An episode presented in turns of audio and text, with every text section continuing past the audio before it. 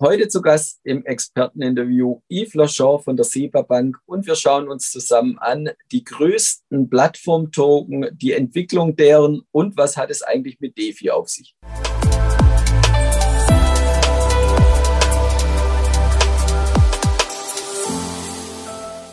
Herzlich willkommen, liebe Zuschauer, zu einem neuen Experteninterview hier bei BXWIS TV. Ich habe heute einen neuen Experten bei mir. Es ist Yves Lachon, er ist Leiter Research bei der SEPA Bank. Grüß dich, Yves. Hallo, guten Tag. Ja, freue mich sehr, dass du dir die Zeit genommen hast. Wir wollen uns heute etwas anschauen und zwar, wie hat die Sektorrotation genau ausgesehen äh, in Richtung vor allem auch der Plattform-Token? Was ist da dein Eindruck? Ja, letztes Jahr haben wir beobachtet eine riesige äh, Änderung in der Markt. Äh, früher, es gab immer also Payment-Token wie Bitcoin oder Litecoin oder ich weiß nicht wie Lumen oder Ripple waren immer innerhalb dieser Top 20 äh, Währungen gemäß Marketkapitalisation. Und letztes Jahr haben wir, es hat viel geändert. Zum Beispiel Bitcoin ein Teil des Markts äh, letztes Jahr war 68 Prozent, Ende dieses Jahr, das heißt vor ein paar Tagen, wir waren nur um 40 Prozent. Also man sieht definitiv, dass Payment-Token haben äh, irgendwie, äh, das, das, Anteil von, von äh, Payment-Token ist kleiner geworden. Und das ist zum Günsten von Plattform-Token. Und Plattform-Token gibt es eine große Nachfrage für Plattform-Token. Das ist irgendwie die neue Generation, eine neue Iteration von, äh, von Blockchain. Und wenn wir uns die Plattform-Token etwas näher anschauen wollen, müssen wir natürlich Ethereum nennen. Aber auch andere haben von der Marktkapitalisierung deutlich zugenommen. Welche sind es im Speziellen? Ja, genau. Also äh, Ethereum war Nummer zwei nach Bitcoin in dieser Rangliste und ist immer noch Nummer zwei. Aber es gibt viele neue, zum Beispiel innerhalb dieser äh, Top 20 ähm, also Liste gibt es neue wie Solana zum Beispiel, es gibt auch Cardano, der ist bekannt, es gibt Terra Luna, Polkadot, was gibt es noch, Avalanche, Polygon, NIR-Protokoll. Also es gibt wirklich viele, die sind innerhalb dieser Top 20 äh, gekommen und jede hat seine eigene USP, uh, Unique Selling Point. Zum Beispiel uh, Polkadot ist besser als Ethereum für Interoperabilität. Das heißt, dass also Plattformen können oder verschiedene Blockchains können zusammenarbeiten. Solana ist billiger und schneller. Und was haben wir noch? Avalanche ist auch irgendwie Interoperabilität. Also das, das ist wie, wir haben wie verschiedene Nischen in diesem, in diesem Bereich jetzt. Und du hast es gerade schon gesagt, es haben deutlich welche aufgeholt. Heißt es, sie überholen auch irgendwann Ethereum oder sogar das Ende von Ethereum? Ja, das ist eine große äh, Frage. Das ist diese Frage, das heißt Flipping. Aber ich glaube nicht, Ethereum ist äh, nicht tot, er ist immer noch da. Es gibt eine sehr große und breite Community, meistens von Developers.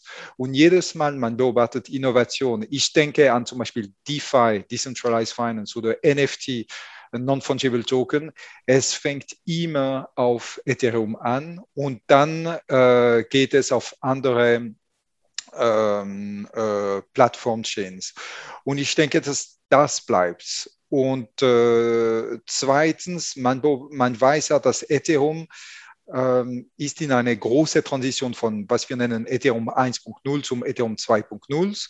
Und Ethereum 2.0 wird schneller, billiger zum Brauchen und es gibt auch eine technische Änderung von Proof of Work äh, Richtung Proof of Stake. Das bedeutet also, die Energiekonsum wird auch viel äh, niedriger sein. Und wenn es kommt, dann haben wir Ethereum mit ein langes Track Record, mit ein großes Community von Developers, aber auch von äh, Leuten, die brauchen Ethereum. Plus noch, es ist billiger und schneller. Das heißt also, Ethereum ist immer noch da und wird noch bleiben in den kommenden Jahren, glaube ich. Und du hast gerade noch ein anderes Schlagwort schon gesagt, DeFi. Was muss man sich darunter vorstellen? Ja, also DeFi ist sehr interessant. Das war ein äh, neuer Sektor, sagen wir, die, der hat angefangen zweite Hälfte 2020 bis erste Quartal 21. Das war ein riesiges Hype. Die Preise sind sehr hoch gestiegen. Dann Bitcoin-Preis ist runter, runtergegangen und DeFi ist irgendwie ich würde sagen, weg von äh, Investoren, äh, äh, ja, also Themen Dann haben wir andere Themen beobachtet, das war Metaverse, das war, äh, non, das war die NFT, die Non-Fungible Token.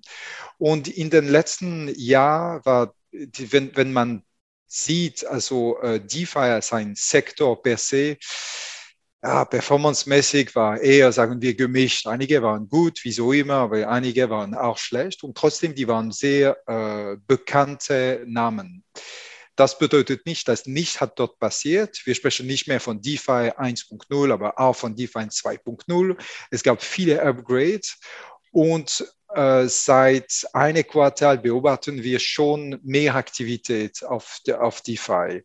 Und wenn man beobachtet auch die Bewertung, das ist äh, sehr, sehr, sehr attraktiv. Und meiner Meinung nach, das ist definitiv ein Thema, man muss beobachten. Wieso immer für jede Kryptowährung oder Token wie man sagt auf Deutsch, do your own research. Man muss sehr äh, aufmerksam sein und Zeit nehmen zum Verstehen, was ist was, was macht was und wieso macht es Sinn. Aber es sieht sehr interessant als ein, als ein Sektor auch für dieses Jahr.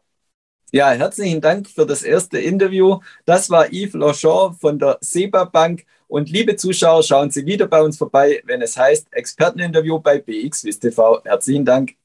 Danke sehr.